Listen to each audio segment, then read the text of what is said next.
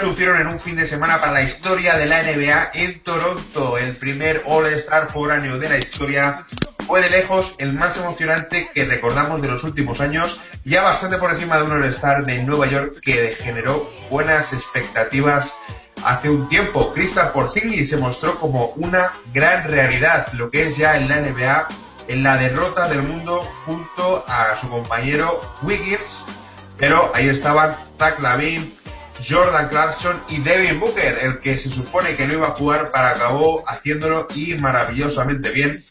Todos ellos se encargaron de que Estados Unidos ganase el suelo canadiense, lo que alarga un récord muy curioso, y es que en este partido ninguno de los dos equipos ha ganado en suelo propio.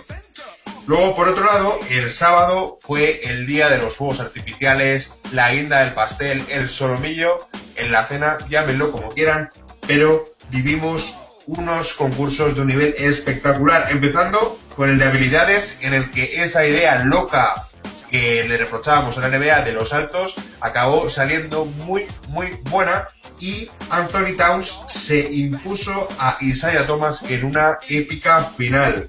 Por otro lado, el concurso de triples, aún más emocionante si cabe que el del año pasado, con Clay Thompson ganándole la partida a su compañero Curry, metiendo los mismos puntos que metió eh, su compañero la temporada pasada y encima de sobrado. Ya había ganado, se olvidó de la bola y dijo, ah, espera, otra espectacular. Y también con un buen papel de Booker, aunque se desinfló un poquito en la final. El concurso de mates fue básicamente el más espectacular que hemos visto desde el año 2000. Brutal duelo entre Zach Lavin y Aaron Gordon con victoria del de los Wolves por segundo año consecutivo, aunque con bastante polémica, lo vamos a hablar después. Y vamos ya con el domingo, en el que fue la noche de Brian, todo el mundo rendido a sus pies, la presentación en la despedida, todos los pocos eran para él, pero el MVP y fue para Westbrook, que consiguió su segundo consecutivo. Paul George se quedó a un solo punto del récord histórico de Will Chamberlain, pero ahí estaba Craig Popovich, ese amargado viejete que a todos queremos mucho, para amargarle la noche cuando le sacó a Draymond Green para que le hiciera la sombra ya lo que quedaba de fiesta. Empieza la nuestra, esto es Radio Putombo, hoy es martes 16 de febrero y vamos a hablar de baloncesto.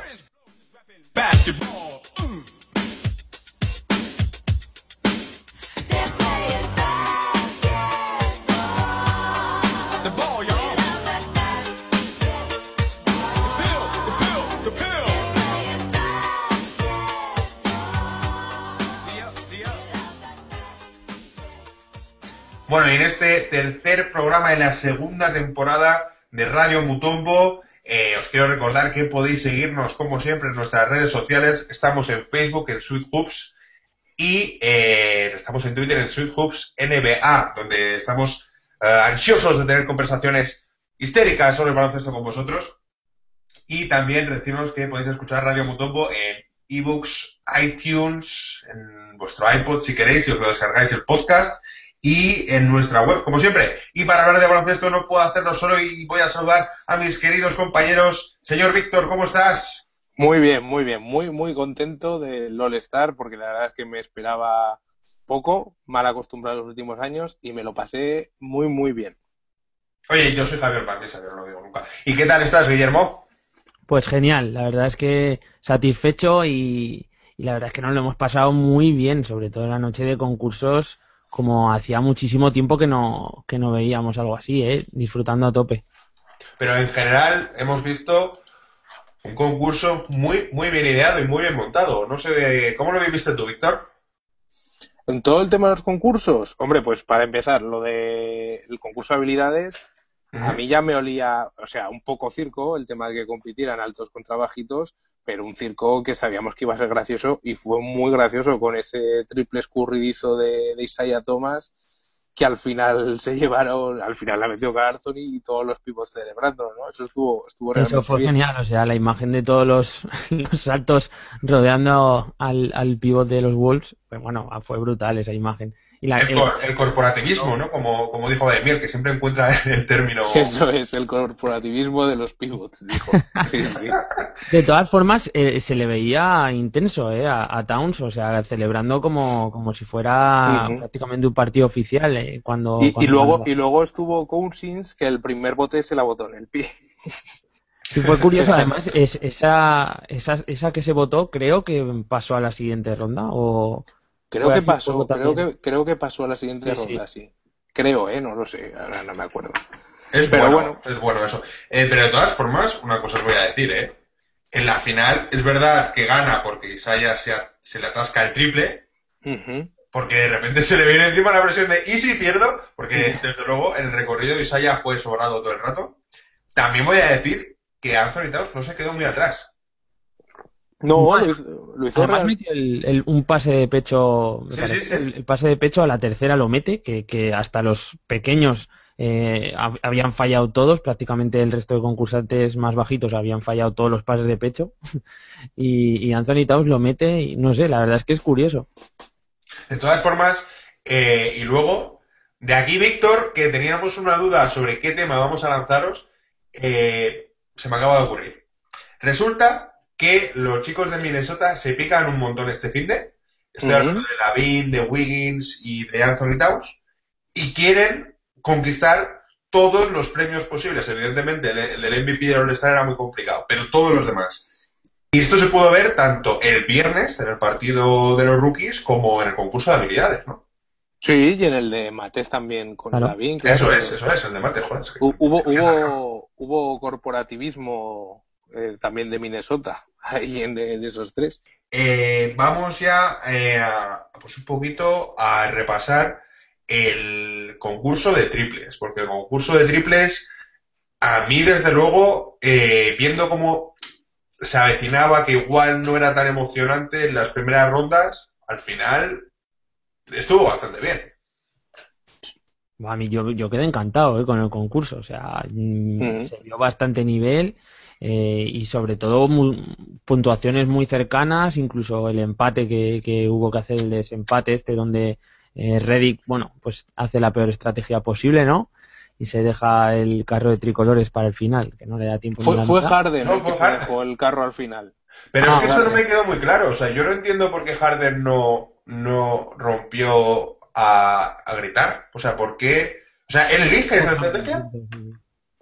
Él le elige, claro, cada uno se lo pone donde quiere. Sí, fue un, fue un fallo, vamos, garrafal, diría Sí, sí, sí, sí. A mí lo que me encantó fue, yo aposté por Devin Booker y la remontada esa que tuvo, creo que en la primera racha que se atascó un poco y al final acabó metiéndose en la final, vaya, me gustó, me gustó un montón. Me pareció impecable. Y luego, lo que estuvo realmente impecable fue Clay Thompson, ¿os habéis visto?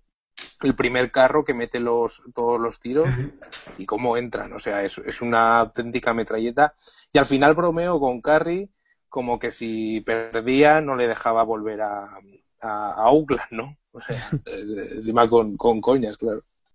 Hablando un poco de Clay Thompson, eh, vi un documental bastante interesante, un reportaje así medio científico americano, que hacían sobre, sobre este jugador. Y lo que le hacían es que le apagaban la, luz justo en el momento que realizaba el tiro y tiraba totalmente a oscuras, ¿no? Y es una pasada porque eh, tiene tan asimilados los movimientos y, la mecánica tan eh, perfeccionada que, los porcentajes que tenía con la luz apagada, o sea, tirando a ciegas, eran prácticamente eh, parecidos, casi iguales a los que tenía con la luz encendida. O sea, es, que es un jugador que lo que es la mecánica de tiro prácticamente lo tiene inmejorable, ¿no?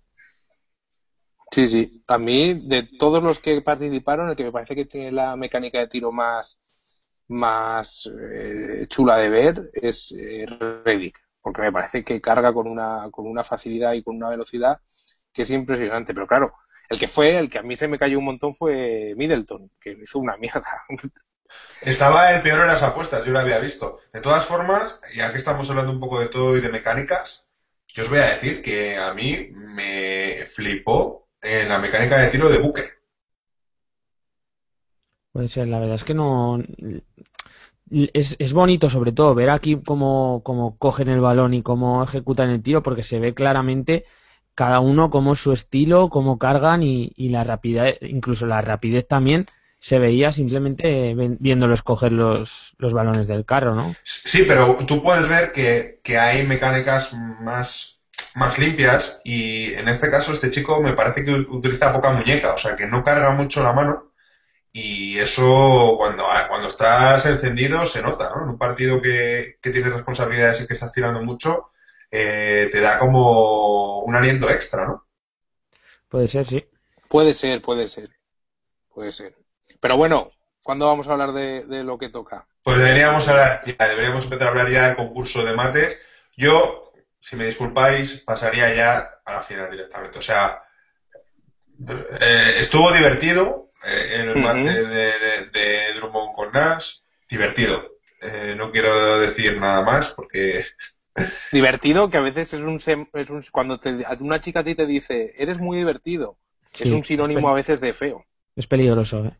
Sí, pues yo estoy, estoy rechazando de esa forma a Drummond. Que por cierto, eh, se ha dejado mucha pasta en el dentista. Ese, o sea, ese aparato de brillantes, ¿eh? Sí, sí, sí, se está. Y se ha depilado los hombros. Sí, sí, sí, Esos son, son un chico, detalles. Un chico guapo, como. Detalles del estadio, creo, sí, sí. Claro. Pero bueno, vamos a la final, que nos enganchamos. Eh, bueno, antes de nada, los mates de Lavin y Gordon. Nivel. Nivel para mí 100. O sea, si, comentando un poco lo que decías, hay gente que ha debatido si este es mejor que el de 2000, si es peor, con cuál se puede comparar. Para mí no es comparable con el de 2000 porque los otros dos competidores estuvieron eh, bastante peor. Bueno, no, no estuvieron directamente. Pero en lo que es la final, los dos mejores matadores, sin duda alguna, el mejor de los últimos, pues, eh, 6, 7 años. Sí, eso desde, desde los de Richardson y los de Nate Robinson, quizá. Yo voy a, voy a ir un poco más allá y creo que el mate de Gordon sobre la mascota en el que se pasa la bola por debajo del culo sí. es posiblemente junto al, a la vuelta esa imposible de 360 de Vince Carter son los dos mejores mates sumando a los dos concursos. Puede, puede que, yo creo que sí, más que nada porque es un mate completamente nuevo, completamente nuevo y que a mí, a mí me dejó roto, o sea, sí, entrando ya en el Sarao, para mí por ese mate, Gordon tendría que haber ganado el concurso. Yo creo que es el, el mate que rompe ya. El problema yo veo que es que hubo un momento que no, no se podían dar más puntuación a los mates pero hacían falta más puntos para, para poder valorar. O sea, ya se había puesto el listón de los 50 puntos eh, previamente y claro, eh, se superaban cada vez. Entonces, había un momento que decíamos, bueno, es que este mate no vale 50 puntos, este mate vale más, ¿no? Y, claro, van a empatar, van a empatar porque los dos mates son increíblemente buenos, ¿no? Lo que, los que están haciendo. Yo sí, yo eso lo vi claro. Yo eso, si me dejáis un segundito, lo vi clarísimo, que todo el mundo estaba pensando, Dios mío, lo que está pasando aquí, con la de mojones que nos hemos comido, la NBA en ese momento estaba tirando de pinganillo para decir, esto, alargarlo. Puede ser. Sí, sí, sí, sí. Y se ha hablado mucho de Sack porque puntuó, cuando todos puntuaron con 10, él puntuó con 9, pero igual fue el más inteligente porque no subió el listón tan alto. Se reservó su 10 para cuando ya tenía que sacarlo. Dicho esto, también yo creo Víctor, por el tema de que... Puede ser un poco por el tema de que los otros años el listón estaba tan bajo, que claro, los mates que hicieron ya... Para mí el tema, el concurso se rompe, para mí tendría que haber ganado Gordon, y el tema se rompe cuando en el primer eh, mate de, la final. Eh, para mí el de Gordon es un 50 y el de Lavin no, no era un 50. El primero que hace saltando a la mascota. Sí, estamos de acuerdo todos ahí. O sea, estamos de acuerdo. Y el segundo también, eh, el, el de el que la mascota gira. Sí, ese es, dificilísimo. E, ese, ese mate es igual que el que hace la Bin después. Sí. Pero encima, pues haciendo el gesto de, de Karma Sí, sí, sí, sí. Yo creo Lo que malo que, claro, tras. Coordinar el giro ese de la mascota con embolsar el balón como lo embolsa, tío, que lo coge de una forma que, que es alucinante y luego como gira todo el brazo completamente extendido, a mí me parece muchísimo más complicado que el de Lavín, pero vamos, bastante a bastante distancia, ¿eh? Y, además, que lo hizo, lo hizo, a, lo hizo a la primera. y me vais a perdonar una cosa, ¿eh? Pero la mascota tiene un mérito enorme. No, en serio, voy a decir esto. O sea, yo, poneros a buscar vídeos de caídas con el Hoover ese, no sé cómo se llama, con el, con, es muy difícil mantener el equilibrio ahí. Y si os fijáis, en los mates en el que les andaba por encima, evidentemente le, le tocaba. Y ese tío está en una estructura muy grande. Te refieres a los patines que llevaba, ¿no? Sí, sí, al patín que llevaba debajo. Es muy fácil caerse con eso. Y el tío mantuvo el equilibrio sea, yo fuera de coña, ¿eh? O sea, yo quería... No, además se le ve que se apoya un poquillo en, a la hora de coger el balón y hacer el mate. Joder, al final te está pasando un tío gigante por encima con las piernas abiertas, ¿no? Que es el, mate. Sí, sí, y eso, a nada que muevas un poco el pie, te, se van todos a tomar por culo. O sea, yo, a mí me pareció tremendo. Y ya cerramos, chicos, el debate. Y me parece, eh, pues hemos hablado de cosas maravillosas. Pues palito a Will Barton. Porque hacía mucho que no veía que un tío no era capaz de de hacer ni siquiera un mate normal. Ya fue. En un poco ese, cuando se atora, ¿no? Sí, sí, sí. Él entró, él entró haciendo lo de thriller de Michael Jackson y estaba zombie eh, ya directamente al entrar. Totalmente. Yo creo que también le pesó un poquito ahí los nervios. Puede ser que, hostia, es que esto es un espectáculo y aquí hay muchos ojos eh, puestos encima de él.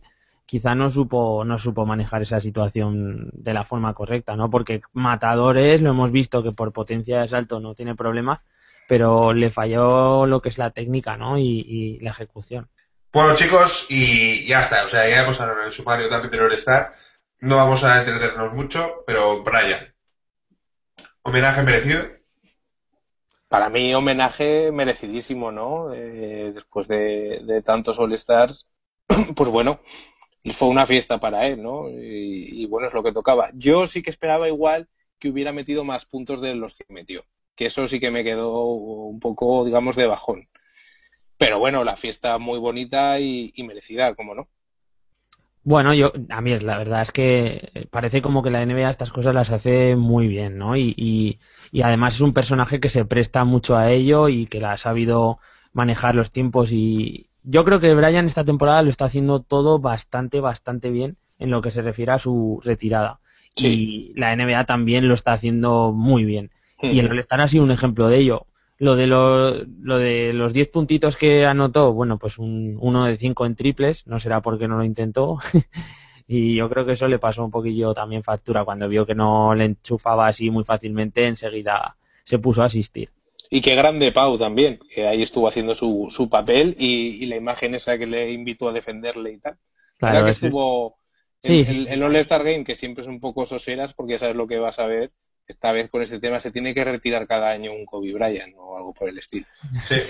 Yo eh, lo oí el otro día en un programa de la ESPN que os recomiendo mucho, que se llama Mike y Mike. Hablan un poco de todo. Decía uno de los Mikes, porque son dos, eh, y con mucha brillantez, en mi opinión, que qué buenos son los Lakers, que hasta en la peor temporada de su historia, que van a quedar peor que los Sixers, que son una banda, van a conseguir que la gente se acuerde de eso, de las despedidas de Kobe Bryant. O sea, tremendos. Tremendo la, la máquina de marketing que tienen ahí. Y ya nos movemos, dejamos atrás el All-Star y nos vamos con la otra NBA que nos la va a traer Guille. Y solo os digo que va a decir la cosa.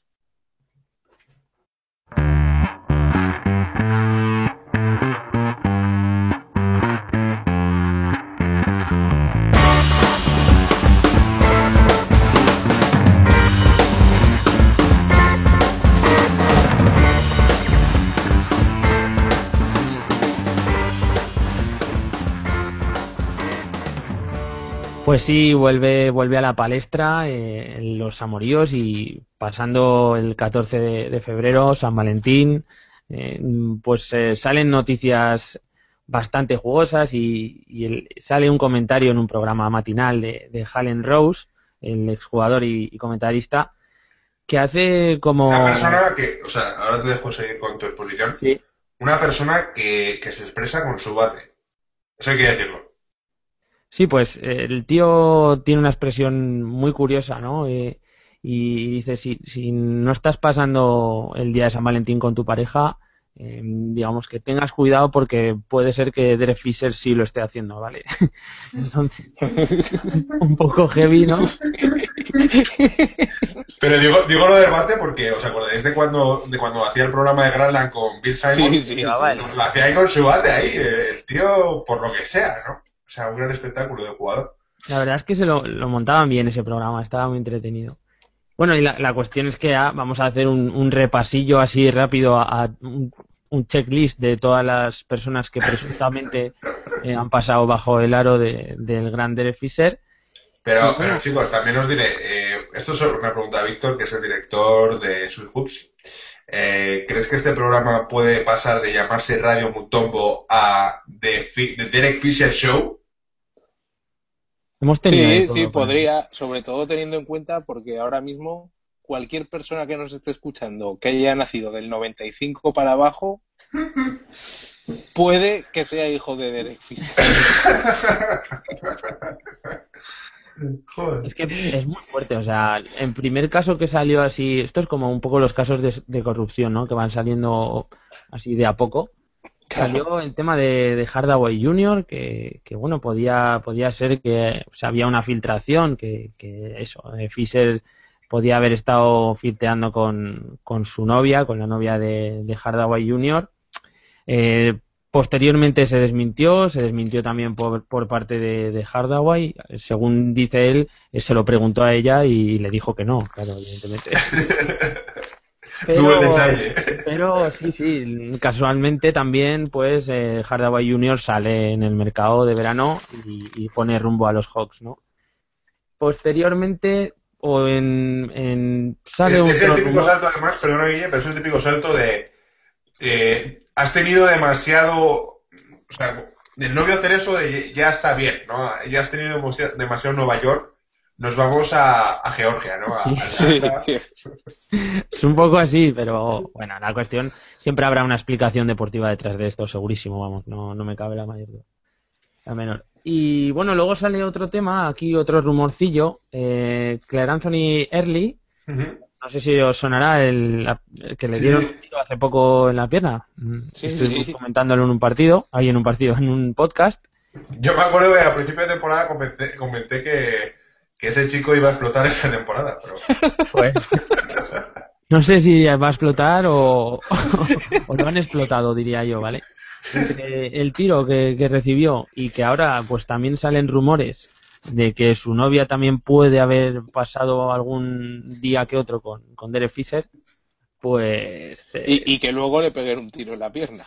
sí, es, es tener una vida plena, ¿no? Eh, desde luego, eh, sí, o sea, muy mal te lo tienes que montar para que tu 2016 sea peor que el 2015 de Anthony Early, ¿eh?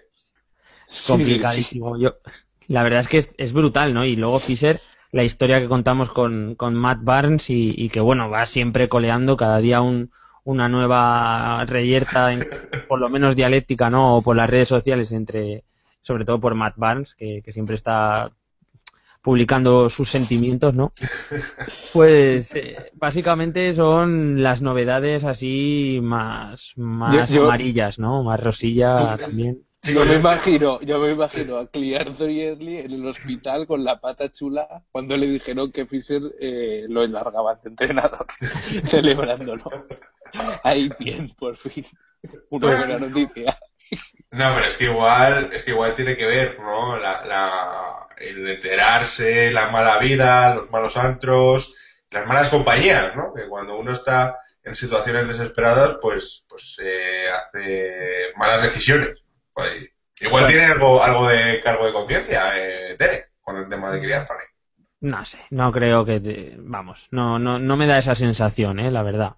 De todas formas, eh, parando un segundito en Matt Barnes, ¿vosotros creéis que entre tanto chalao que le rodeará, porque no creo que sea el más chalao de todos, ¿no tendrá un amigo que, cuando que le dirá, Matt, deja el teléfono? No lo hagas, eh, has bebido demasiadas cervezas en esta barbacoa, para. Bueno, pero tú, ese amigo, ponte que sea una persona de una estatura normal, que, que pueda tener un, poder de convicción normal, ¿vale? Estar hablando con un tío borracho de- de dos metros, ¿no? Y pues igual él al final va a hacer lo que le dé la real gana y va a publicar lo que, lo que le apetezca. eso también es verdad, pero también, también tienes amigos que te, que te la lían un poco. Y odio volver a sacar el tema del fútbol, pero no sé si habéis visto el, el caso del chico este, el Paris Saint Germain, de Aurier, que estaba grabando su amigo con una pipa de posiblemente marihuana y le hacía preguntas y, y tu entrenador, Laurent Blanc, que es un entrenador, es un maricón, eh, come pollas. Y ese chico era titular. Y, el Blanc este, por lo visto, había, había pagado, había apostado mucho por él. Así que, y además ha insultado a Ibrahimovic y tal. O sea que, quiero decir, que al fin, el caso Benzema, ¿no? Que, que tienes, que en las malas compañías te pueden meter jadeos importantes. Sí, sí, desde luego. El caso Benzema, sobre todo, es, es, pero bueno. Oye, antes de que se termine esta sección, también quería preguntaros si sois pelirrojos, o por lo menos si, si hay alguien que de los que nos escuchan que es pelirrojo. Yo alguna vez me, he planteado teñirme, pero no lo tengo claro aún. hay, gente que incluso solo tiene la barba pelirroja, es una cosa, es un problema de nacimiento también que, tiene mucha gente. Eh, yo no lo llamaría problema.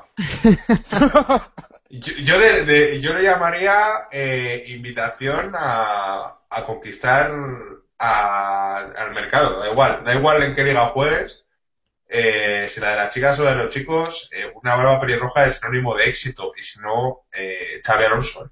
Sí. sí, puede ser, puede ser. Yo creo, más, bueno, vamos a dejarlo ahí. Bueno, pues que sepáis, todos aquellos que sois pelirrojos, que, que los Dallas Mavericks celebran la Noche de los Pelirrojos, esa, esa una noche alucinante que se celebra el 9 de marzo y bueno, todos tenéis un descuento en la entrada, os darán una camiseta conmemorativa y además también en descuentos en el McDonald's. O sea que si sois pelirrojos y estáis por Dallas el 9 de marzo, acercaros a, ver el partido. Mark Cuban, ¿no? Ese gran visionario de los negocios, que como está viendo que el tema de los Celtics está un poco de capa caída, está intentando ahí arrancar un poquito de fans, ¿no? De Boston. Sí, puede ser, puede ser. Por ahí, no sé si queda ya mucho pelirrojo puro, pero algo habrá. Hombre, en teoría, la, vamos, lo que es el, el caballero, ¿no? El irlandés eh, del Sí, el, el, el, duende, sí. El duende en teoría es pelirrojo, debería ser. Es un, es un Lamprechaun, ¿no? El nombre, el nombre Lamprechaun. Es el nombre del muñequito, supuestamente, sí. Yo de todas formas me has dejado, Guille, con la, con la incógnita. O sea, propongo encuesta para ver cuántos de nuestros oyentes son pelirrojos. Oye, que, quede claro que no me... Vamos, los pelirrojos me caen todos geniales, o sea que no... Sí. No, de hecho es que estamos deseando contratar a uno. Por eso. Por ejemplo, el, pelirrojo este, ¿no? El de YouTube, ¿cómo se llama? El J. J. J, si lo está escuchando... Aquí el hueco, ¿eh? O, o, el, Currice, que es su hermano, ¿no? A tanto no llego, bueno, venga, vamos, vamos, vamos, que tenemos nueva sección eh, con título discutido. Eh, luego hablamos, Víctor. Se llama El Zoco de Mutombo. De aquí vamos a hablar de rumores. But we have to understand he's playing against some bulldog guy. You know, Nene. Nene playing basketball. Nene. Nene playing basketball.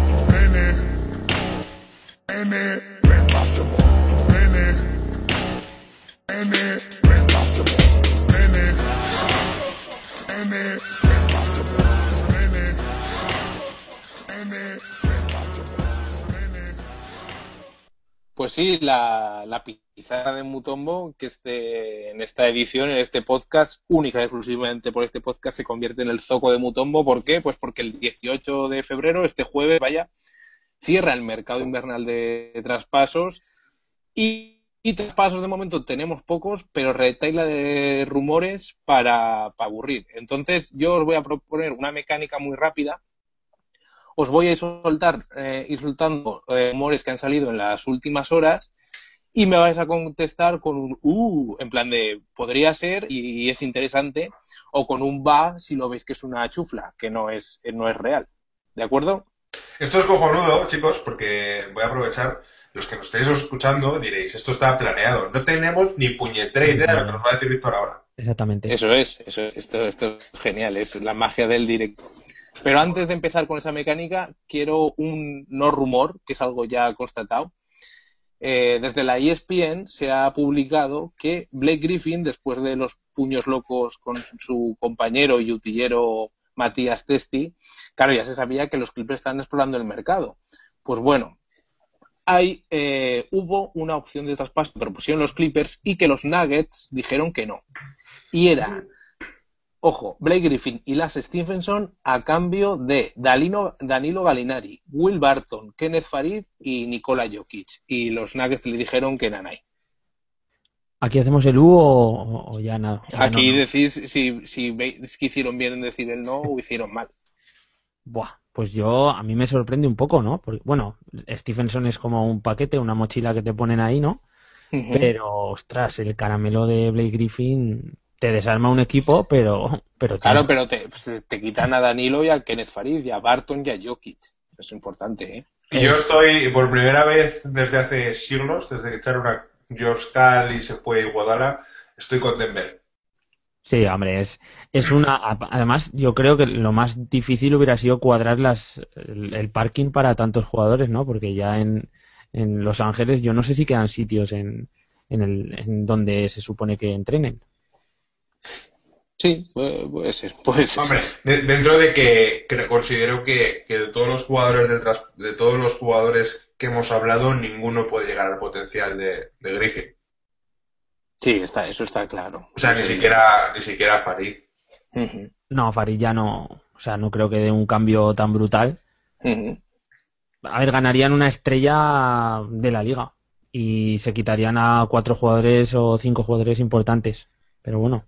Bueno, sí, igual le vendría bien el cambio, ¿no? O sea, es una ciudad... Yo he estado en Denver, una ciudad muy maja, Colorado está muy bien, mm, se respira mucho, mucho deporte, pero igual al final cambiaría las copas de más por algún... Ahí es, si te quieres echar un porrillo, es legal. Sí, sí, sí, sí. Y además, bueno, hay otra cosa que ahora, igual hemos destapado algo, igual Blake Griffin esta promoción que han hecho de pelirrojos en Dallas igual es para invitar a Blake Griffin. ¿eh?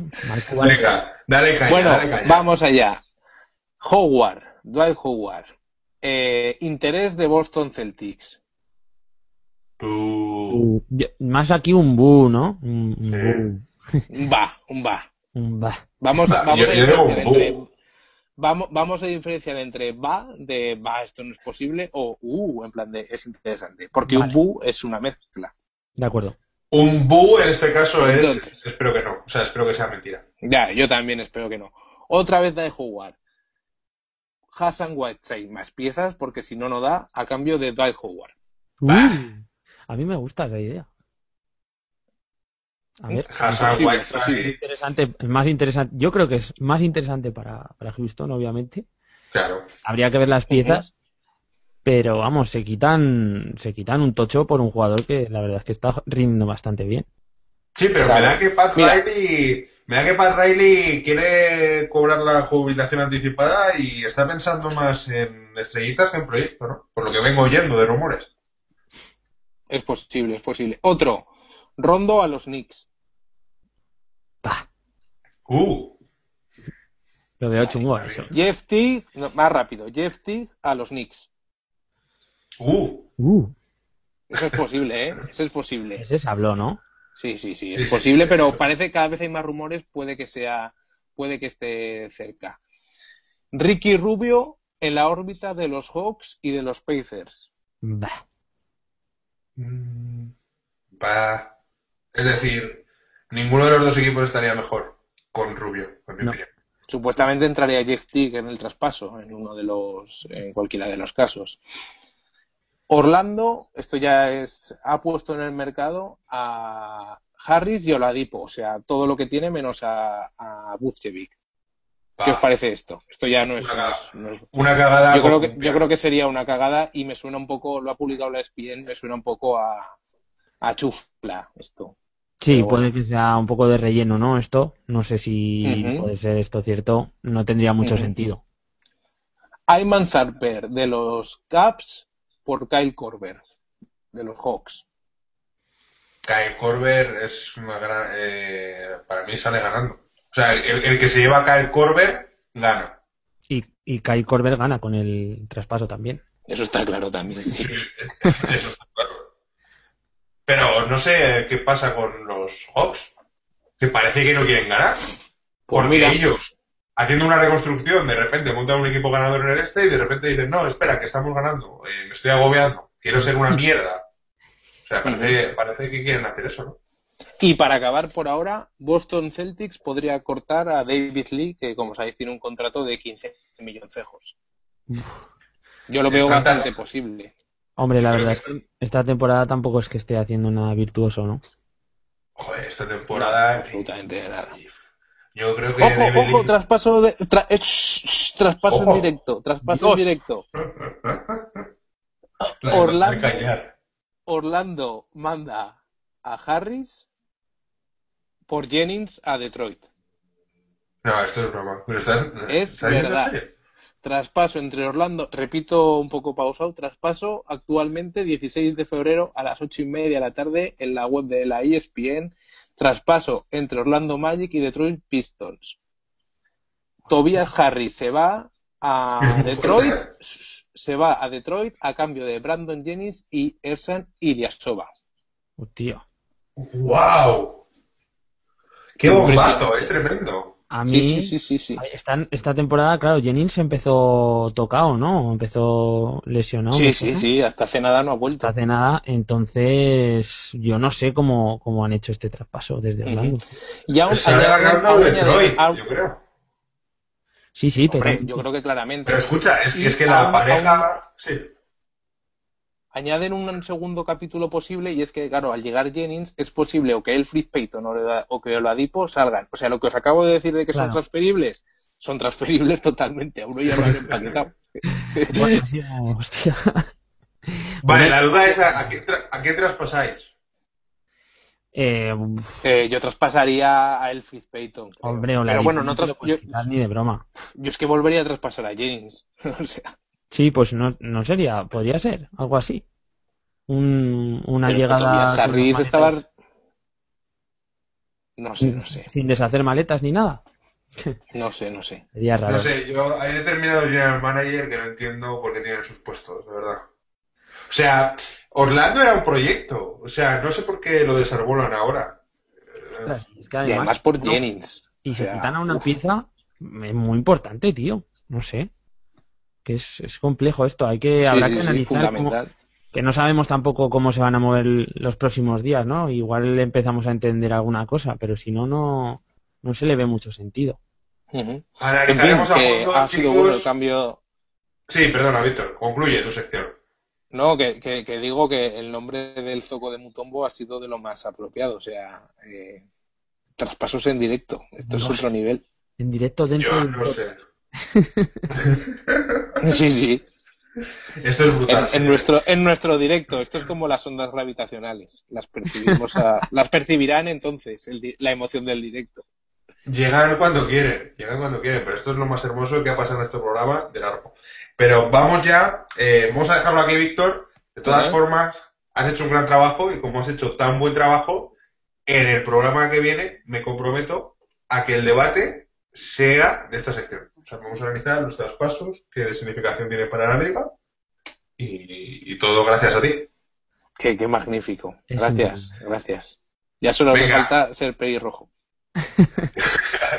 Habláis vosotros, chicos, habláis en lo social, nos habéis contado, o sea, bueno, os lanzamos una pregunta, chicos, ¿qué hacemos con el jaca? ¿Os gusta? ¿Nos gusta? No estoy hablando del baile que hacen los neozelandeses antes del partido de rugby, sino de esta falta tramposilla eh, al borde, esto, esto que les gusta a muchos, a legal, que es, eh, pues eso, hacer faltas al alto de turno, que puede ser Shaquille, que puede ser Drummond, que puede ser DeAndre Jordan, un jugador que me gusta más que a muchos, y, y que para que fallen tiros libres. ¿Es lícito o no es lícito, chicos? ¿A vosotros qué os parece? Bueno, a mí me parece que no, es lícito, pero que no se debería tocar, porque tendrían que entrenar. Yo creo que es lícito. Fíjate, yo estoy un poco. No es que lo vea algo que sea lo más fair play posible, pero sí que creo que, es una cosa que, interviene en el juego y mientras no sean faltas flagrantes o, agresivas, eh, pues el, intent- el evitar que un, un jugador tire de forma cómoda, pues es una, es una opción, ¿no? del juego. Yo lo veo así.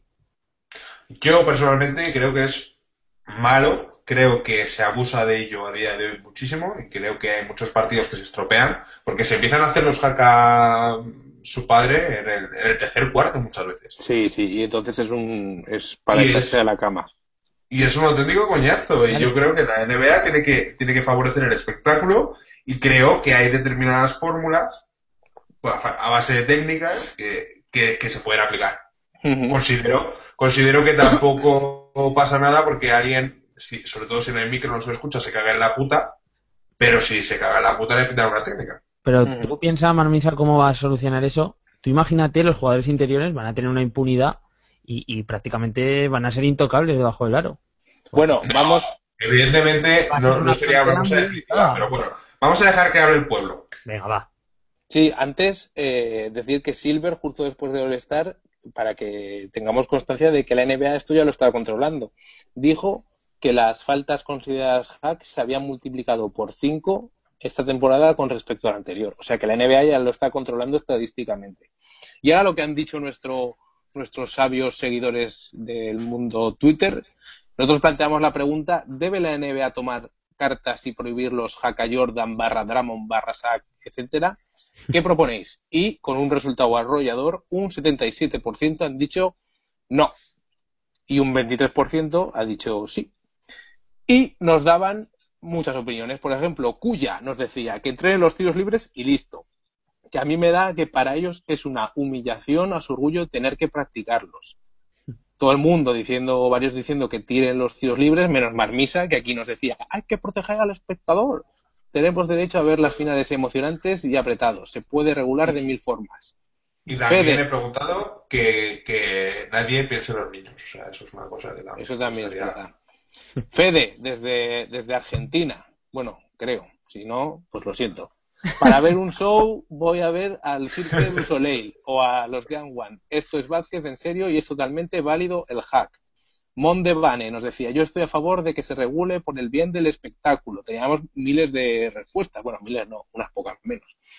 Eh, Agustín nos decía, prohibir es imposible, pero es una falta sin pelota, antideportiva, dos tiros y reposición. Ahí se termina. Eso sí que es verdad. Hombre, sin pelota, es que, claro, eso es... Claro, muchas veces es falta sin pelota. Claro, eso, eh, eso sí se puede, eso es muy fácil de detectar y muy fácil de corregir. pero no solo es eso, no solo es eso sino eh, yo creo, o sea, tú puedes decir, a partir de estos minutos, o sea, es decir, si se hace en el último cuarto, pues bueno, se hace en el último cuarto, pero si en el tercer cuarto ya le estás haciendo una falta al pivo del medio de la pista, ahí entra el, vale, esto es una actividad deportiva, ahí entra el criterio del árbitro. Y luego, al hilo de todas estas propuestas, un poco que son complicadas, digamos, de encajar en un partido, eh, Pinoni Magui nos enviaba una lista que espero que Magui sea por Pantera Magui, no por Jabalin Magui. Eh, nos mandaba una lista de cosas, siete cosas que él había pensado eh, que se podían hacer, un poco locas, eh, y os las paso a leer. Uno, puntos de consolación. Cada vez que el membrillo en cuestión falle cinco libres, su equipo sumará un punto más en el marcador. O sea que si, que si Jordan falla 20, sumará cuatro que si falla el primer tiro se considere de prueba y se tenga derecho a repetirlo, esta es buena. Su preferida dice que aquel jugador que cometa más de dos faltas sobre DeAndre Jordan será obligado a aportar durante el resto del partido el llamado gorro de la vergüenza, que tendrá forma de cono y una gomita para sujetarlo a la barbilla. Sería parecido al de los cumples, pero medirá 45 centímetros y podrá ser aprovechado para llevar insertada publicidad. Son buenas Muy bueno. Muy bueno lo que nos ha mandado Pinoni y Magui. Desde aquí un aplauso y yo desde luego me quedo con la, con la séptima. Sí, la mejor, sin duda, ¿eh? Me ha encantado. A mí me gusta el, o sea, el uso de membrillo en lenguaje de derecho internacional. bueno, pues esto ha sido todo en nuestro tercer programa de la segunda temporada de Radio Mutombo especial All Star, resaca All Star. Muchísimas gracias, Guillermo. Muchísimas gracias a vosotros y mucho cuidado con vuestras novias si tenéis y Derek Fisher. Un saludo. y un saludo también. Y si tenéis, si nacisteis a partir del 95, acordaros de haceros un test de paternidad. Hay ADN de Fisher en algunas de sus camisetas que están por eBay. Ya se están cotizando. Podemos hablar del sucesor del, del clan Iglesias. Puede, puede, puede ser. Y no hablamos de Pablo, que igual también, pero, pero bueno, ya veremos. Bueno chicos, recordaros que estamos en las redes donde os esperamos en Facebook para charlar con vosotros y en nuestro Twitter arroba SweetHoopsNBA y recordaros que bueno, si ya no estáis escuchando lo sabréis, pero para que lo sepáis, nos podéis escuchar en ebooks, iTunes y en nuestra web, como siempre, la mejor información, la más fresquita para vosotros. Un abrazo. Un saludo, chao. Chao.